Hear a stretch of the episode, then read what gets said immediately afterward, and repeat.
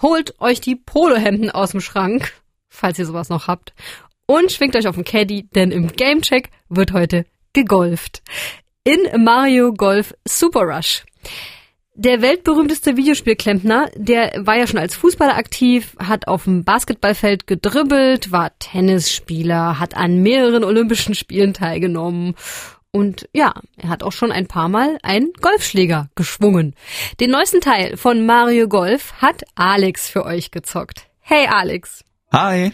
Dich und Super Mario jetzt so in einem Satz zu erwähnen, das ergibt für mich total Sinn. Aber du und Golf, sorry, damit habe ich jetzt nicht so unbedingt gerechnet. Ja, es passt jetzt nicht unbedingt in mein sonstiges Beuteschema, was Games betrifft, aber irgendwie habe ich einen seltsamen Fable für Golfspiele. Ich finde die irgendwie immer sehr entspannt und auch spaßig und auch bei Mario Golf Super Rush habe ich mich direkt wie zu Hause gefühlt, denn auf den ersten Blick ist alles so, wie ich es mir von einem Golfspiel auch erwartet habe.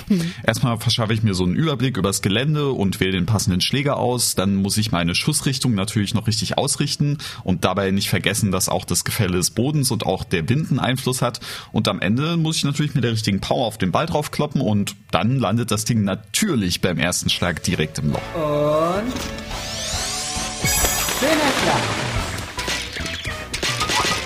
Wow, ein Hole in One. Oder so ähnlich. Naja, also ehrlich gesagt habe ich es genau einmal geschafft.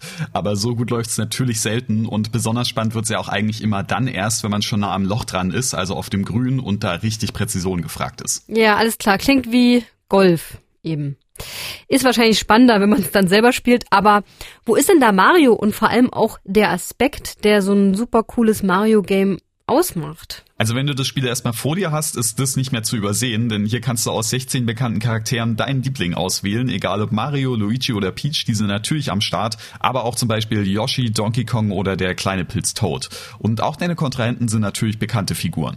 Aber da hört der Mario Flavor natürlich auch nicht auf, denn ob du jetzt Luigi oder Pilz spielst, hat auch einen Einfluss aufs Spiel, denn zum einen haben alle Charaktere einen Special-Schlag, mit dem du deine Gegner so ein bisschen, naja, ärgern kannst. King Bob bombt zum Beispiel gerne mal die Bälle der Gegner weg oder Yoshi verwandelt sie in Dino-Eier, die natürlich nicht so schön gerade rollen wie normale Golfbälle.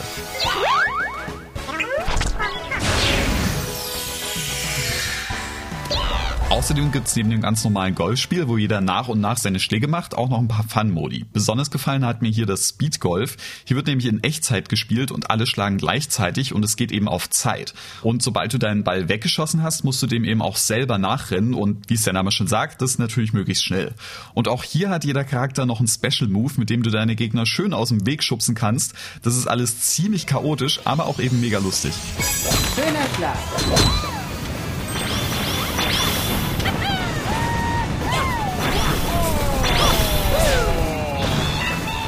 Leider, und das verstehe ich echt gar nicht, kannst du diese Fun-Modi nur zu zweit spielen, zumindest solange du es lokal an einer Konsole machen willst. Wenn du es online oder mit mehreren Switches machst, geht natürlich auch mehr, aber dann brauchst du halt auch das Spiel mehrmals. Das finde ich richtig schade, vor allem weil es Mario Kart ja auch hinkriegt, dass ich mit vier Leuten an einer Konsole daddeln kann. Alles klar, also ist Mario Golf eher was zum Zusammenzocken oder? Generell schon, aber für Singleplayer gibt's eben auch einen Story-Modus. Da spielt man dann mit seinem eigenen Charakter und wird quasi vom Golf-Rookie zum Profi.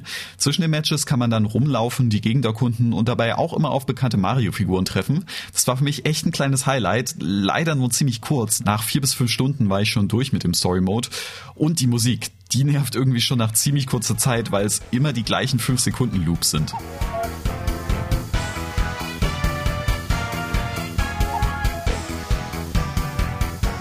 Insgesamt mag ich Mario Golf Super Rush aber schon. Es hat seine Schönheitsfehler und verschenkt auch Potenzial, wie bei der Sache mit dem lokalen Multiplayer.